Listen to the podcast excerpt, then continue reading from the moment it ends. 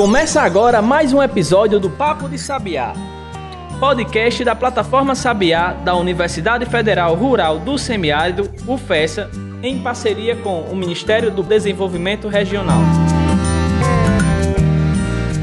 Bom lá pessoal, começando mais um podcast Papo de Sabiá. A gente está encerrando esse mês de outubro, outubro rosa, e também do mês do professor, e a gente está encerrando também essa temática voltada à educação, Jeanberg. Tudo bom? Exatamente, tudo tranquilo, Adams. Esse mês que foi muito rico, né? Um mês que a gente trabalhou a temática da educação, do professor, e nada melhor do que nós encerrarmos com educação, inclusão, com tudo a ver com o nosso papo de sabiá. Exatamente. E hoje o nosso episódio ele está muito especial, Jean, porque a gente vai conversar com a professora surda, né? E vocês imaginam assim, mas como é que vai conversar com a professora surda? Como é que vai se dar essa comunicação?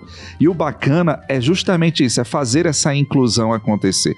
Explicar para você, olha só, hoje a gente está recebendo aqui orgulhosamente no nosso episódio a professora Niáscara Valesca do Nascimento Souza. A professora Niáscara, ela é surda e é professora do curso de Letras Libras lá da UFESA de Caraúbas, do campus de Caraúbas. E para auxiliar essa comunicação, fazer essa interpretação simultânea, está aqui com a gente o Daniel Silva Guedes, que vai fazer essa, essa tradução simultânea, vamos dizer assim. O Daniel é intérprete de Libras e está aqui para facilitar né, essa comunicação que vai ser muito prazerosa ao longo desse episódio, Jean. E a, a voz que vocês vão escutar aí de casa representando a Niáscara é a voz do nosso Daniel Guedes, que é intérprete aqui da universidade, como o Adams já falou.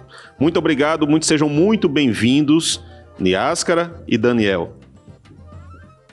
Muito obrigado, Gianberg e Carlos Adams. Show de bola. Bom, a gente sempre começa aqui os nossos episódios, Niáscara, é, pedindo para que o entrevistado fale um pouquinho sobre a sua trajetória, né? Sobre o seu perfil, a, a sua carreira, enfim, a sua formação. Então eu começo é, é, pedindo para a senhora se apresentar, professora. Quem é a professora Niáscara? Tudo bem com vocês? Agradeço imensamente pelo convite de estar aqui nessa oportunidade, dialogando com vocês né, nesse papo de sabiá. Então, muito obrigado, professor Gianberg, por ter me estendido esse convite e agradeço também ao Carlos Adams, que está aqui conosco. Então, eu sou uma professora surda, o meu sinal é esse, que provavelmente vocês não estão vendo, mas a datologia do meu nome é Niáscara. Sou professora de Letras Libras, né, como já foi explicado e apresentado de maneira muito feliz pelos colegas, e agora eu vou falar um pouquinho sobre a minha história, tá? Para falar a verdade, eu nasci ouvinte né? Então eu era ouvinte quando eu nasci e com o passar do tempo, mais ou menos com dois anos de idade, eu acabei perdendo a audição né? em decorrência de uma doença que se chama meningite. Então, como consequência e sequela dela, eu fui perdendo a audição. Né? E com o tempo tive perda total. Mas não teve nada a ver, né? Enquanto a geração da minha família, é, ou coisa nesse sentido. Eu sou a única surda, inclusive, da família. Só que como foi o meu crescimento, a minha educação, depois de perder essa audição? Toda a minha família é composta de professores. A minha mãe, por exemplo, é professora, é professora de, de, língua portuguesa, então ela percebeu isso, né, do momento que eu perdi a audição e começou a pensar estratégias, né, para poder me auxiliar nesse processo educacional, né, como que eu poderia me desenvolver, né, a, não necessariamente através da Libras em específico, mas através da oralização da língua portuguesa. Né. Então eu tive uma educação muito oralizada durante boa parte da minha vida e tive, acabei por consequência disso, tendo uma boa fluência na língua portuguesa, né, já que é a segunda língua dos sujeitos surdos. Então, como é minha mãe era professora de língua portuguesa, ela me ensinou, minha irmã, ela é pedagoga. Então, tudo isso pôde influenciar também no meu processo educacional, aprendendo também dentro da escola. Claro que sempre tive inúmeras barreiras em decorrência da falta de inclusão, ah, mas acabei indo para uma escola de educação especial também, em que tinham outros alunos que eram cegos, tinham síndrome de Down, cadeirantes. Então havia essa mescla de, de sujeitos e suas inúmeras uh, deficiências ainda assim, né, eu, eu ia percebendo é, que os meus irmãos iam para escolas particulares, né, outras escolas que eram um lugar né? Era inclusive o Colégio Sagrado Coração de Maria. Não sei se vocês conhecem, né? Mas boa parte dos meus irmãos e irmãs estudaram lá. E eu acabava estudando em outra escola, né? Justamente porque tinha uma outra farda. E eu fui percebendo isso, né? Essas diferenças, desde a camisa, até as saias, as bermudas, aos tênis, né? E até mesmo a escola. E aí foi quando eu entendi, eu era criança, tinha uns quatro, cinco anos, e eu percebi justamente, né, é, essa diferença a, entre a gente. E aí eu dizia, mãe, eu quero estudar na mesma escola que os meus irmãos.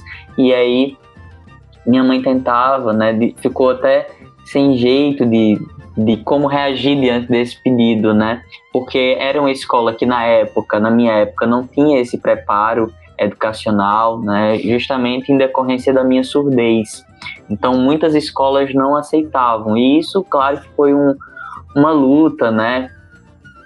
E uma conquista também, até que eu consegui adentrar na escola Dom Bosco, né, que me aceitou por ser surda, né, teve, me deu essa possibilidade de estudar em outra escola. Mas é claro que ainda assim, dentro do contexto, havia muito preconceito e discriminação, porque ficavam se perguntando como que um surdo vai se desenvolver, como que eu vou ensinar a escrever essa menina, se ela é muda, se ela não fala, coitadinha, né? Não tinha comunicação e tudo isso são formas de preconceito também. Então, falando a verdade, eu nunca tive tradutor e intérprete de libras nas escolas, né, em que frequentei, e eu também não fazia uso da língua de sinais. Era majoritariamente através da língua portuguesa escrita mas aí eu conseguia fazer a leitura labial, que era muito difícil e ainda é para mim, mas eu tive que me desenvolver a partir disso, né? justamente me servindo também de colegas que eram ouvintes e que poderiam me ajudar ali naquele momento.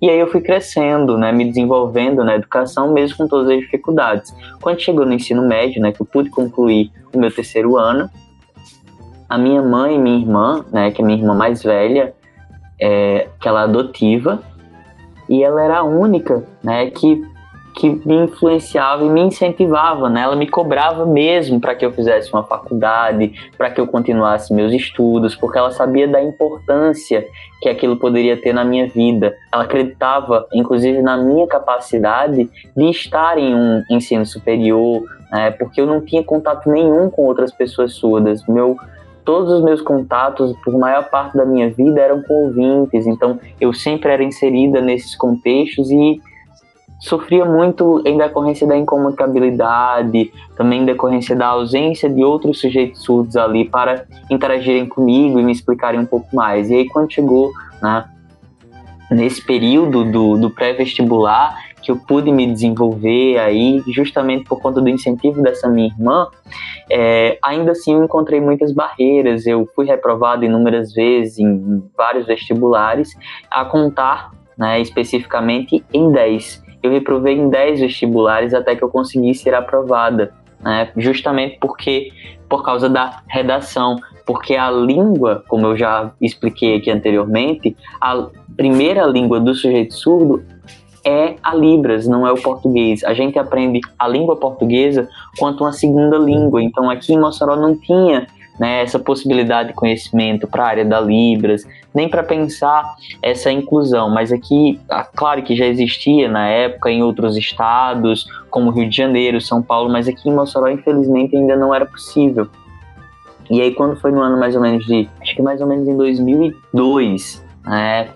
E em 2002 foi promulgada a lei né, de Libras, em 2005 saiu o decreto da lei de Libras e em 2006 foi criado o primeiro curso de Letras Libras no Brasil.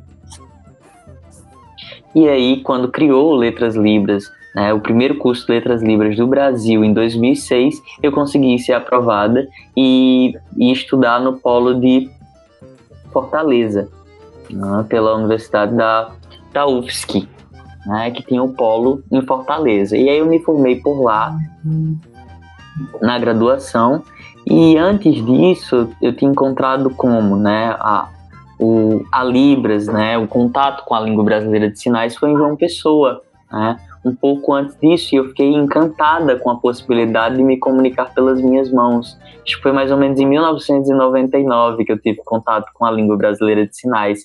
Foi passeando, inclusive, em João Pessoa que eu encontrei um grupo de surdos também e que me deram a oportunidade de aprender Libras.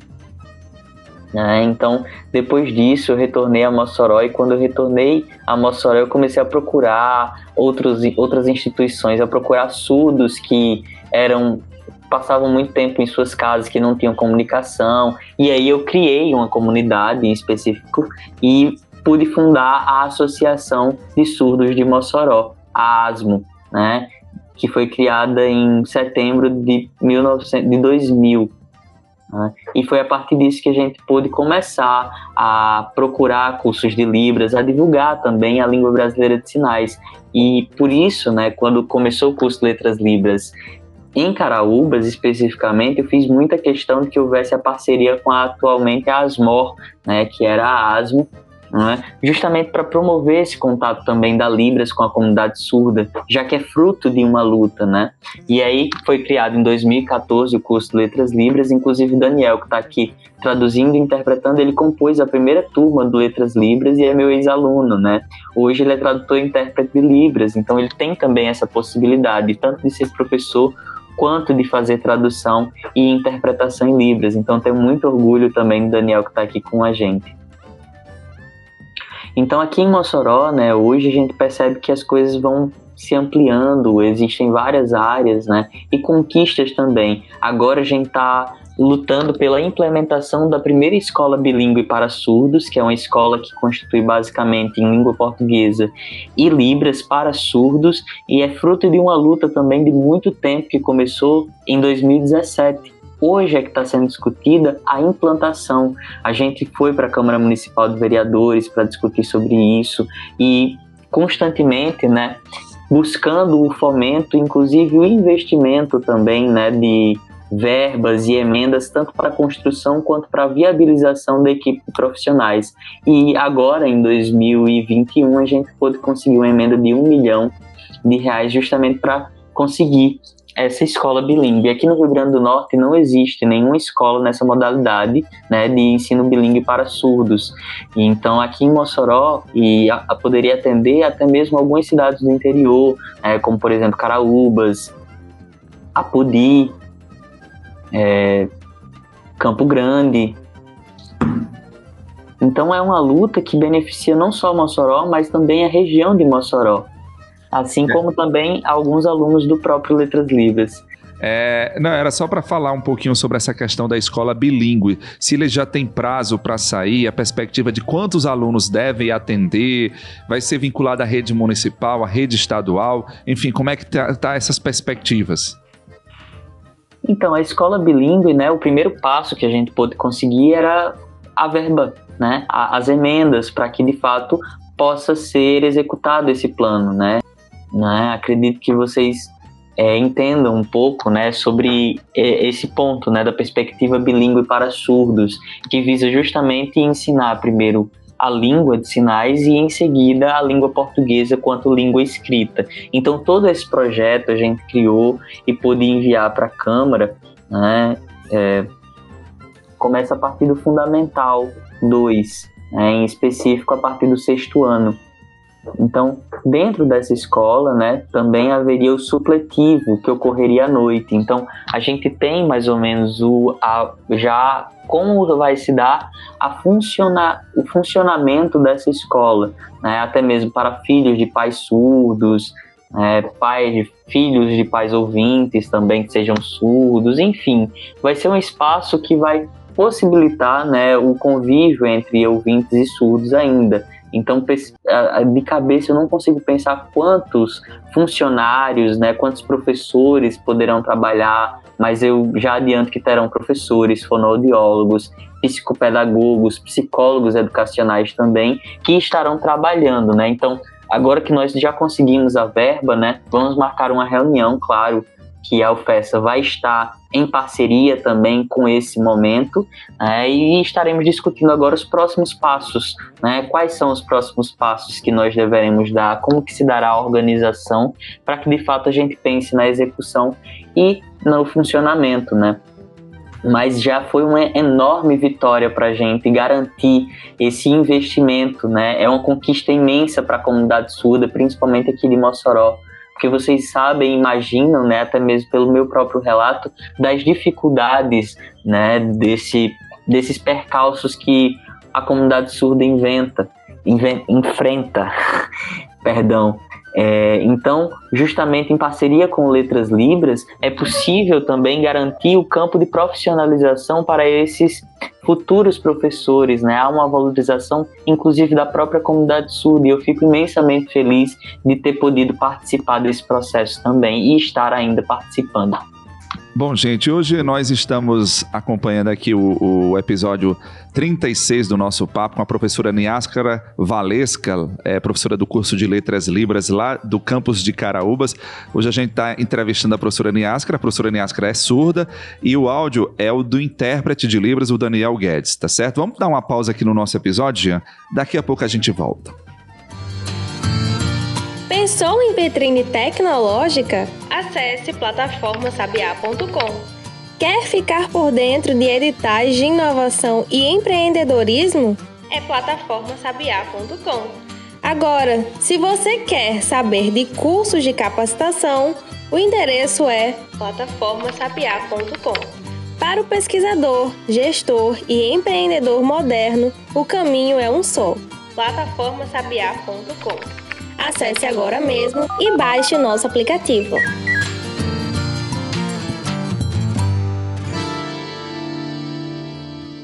Estamos de volta com o Papo de Sabiá, conversando hoje com a professora Niáscara Valesca Souza, que é da UFESA Caraúbas, é uma professora surda. Estamos contando com a ajuda do Daniel Guedes, aqui que está fazendo a voz que vocês estão ouvindo, é do nosso intérprete também da UFES, o Daniel Guedes. E a gente encerrou o bloco anterior, professora Niáscara, falando da importância dessa escola bilíngue. E eu imagino quanto você deve ter ficado feliz quando da abertura, da notícia da abertura do curso de Letras Libras na UFESA. Né? Porque é, essa sua história ligada muito fortemente à educação deve ter sido contemplada com esse processo. Eu queria que você falasse um pouco dessa emoção, de como foi essa criação do curso, o quanto ele representa para a nossa região.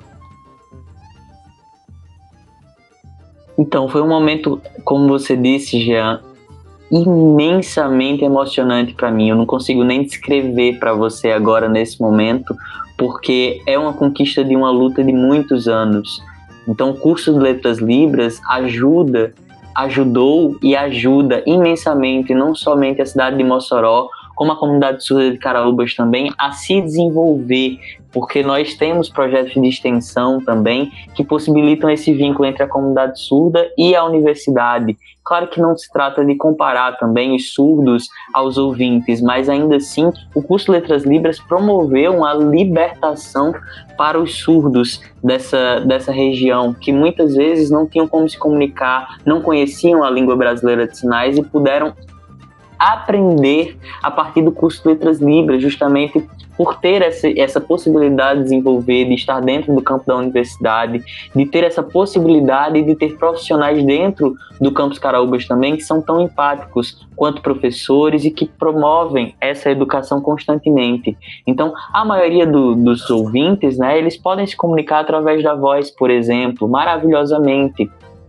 Né? E os surdos, eles precisam da língua brasileira de sinais, eles precisam do campo visual, então são línguas com modalidades distintas, né? então vão haver aí inúmeras barreiras, né? alguns não vão conseguir se desenvolver em relação à comunicação oral, claro que não, é, não chega perto da comunicação oral de um ouvinte, mas ainda assim é possibilitado através de fonoaudiólogos, e existem diversas identidades de sujeitos surdos, alguns que têm implante coclear, que possibilitam ouvir, outros que utilizam utilizam aparelho auditivo, alguns que têm uma porcentagem de audição maior. Então, o curso Letras Libras possibilita a inserção de todas essas identidades dentro da universidade, também para pensar a inclusão, a inserção desses sujeitos dentro do mercado de trabalho, dentro da academia e pensando primor primordialmente na comunicação desses sujeitos, porque é um direito linguístico, é um direito que, que garante esse surdo estar inserido na sociedade civil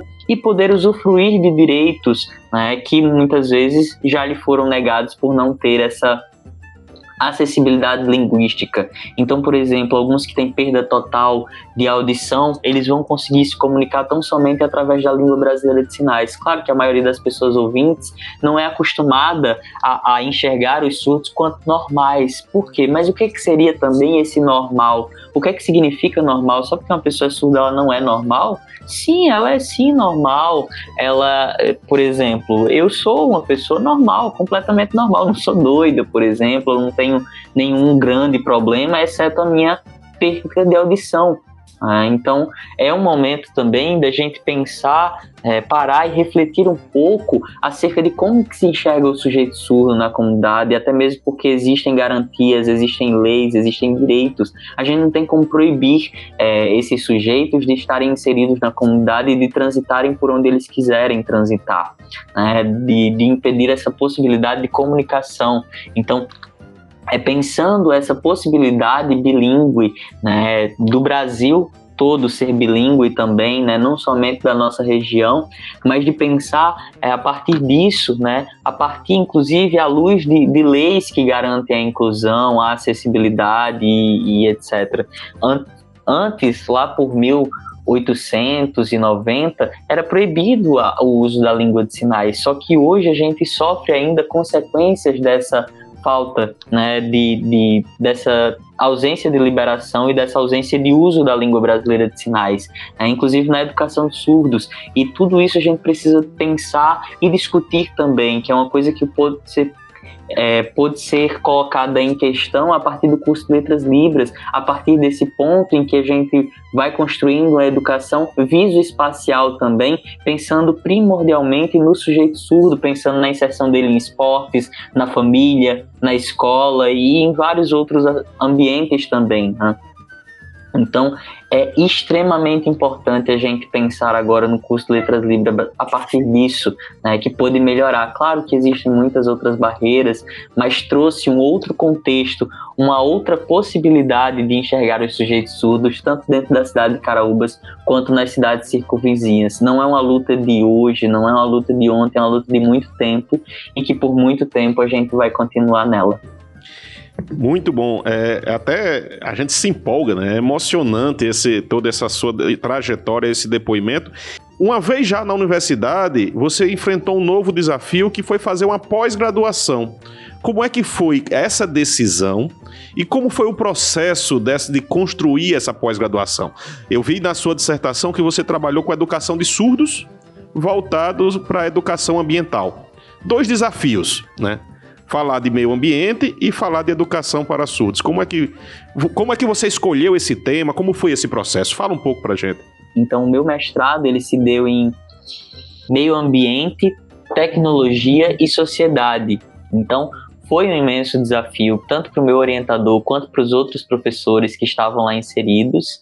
É, eu entrei primeiro, né, e, e já em um ano seguinte entrou uma outra surda também para ser mestranda eu fui pensando ainda tanto a Associação de Surdos de Mossoró quanto o Rio Mossoró por estar inserido dentro do contexto de vida desses sujeitos surdos. E aí eu fui observando né, é, essas duas possibilidades e, e, e como a, a, associação é localizada perto também do Rio Mossoró. E aí eu comecei a pensar um pouco sobre isso, tive a curiosidade né, de, de entender um pouco mais como que se dava a construção inclusive de sinais, como que a comunidade surda percebia essa essa construção de sinais voltados para a educação ambiental dentro da comunidade surda. Então, durante uma parte desse período, eu pude ter o auxílio de um tradutor-intérprete, né, também.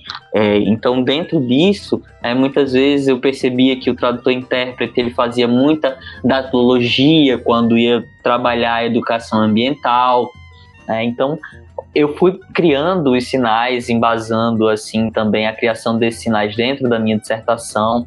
Pude contar também com a ajuda de outras pessoas, então assim a gente pôde criar 20 sinais voltados para essa área em específico, né, pensando a sustentabilidade, pensando a reciclagem, eu fui pensando, né, como que eu vou criar o sinal para sustentabilidade? Ah, como que eu posso tornar isso visual?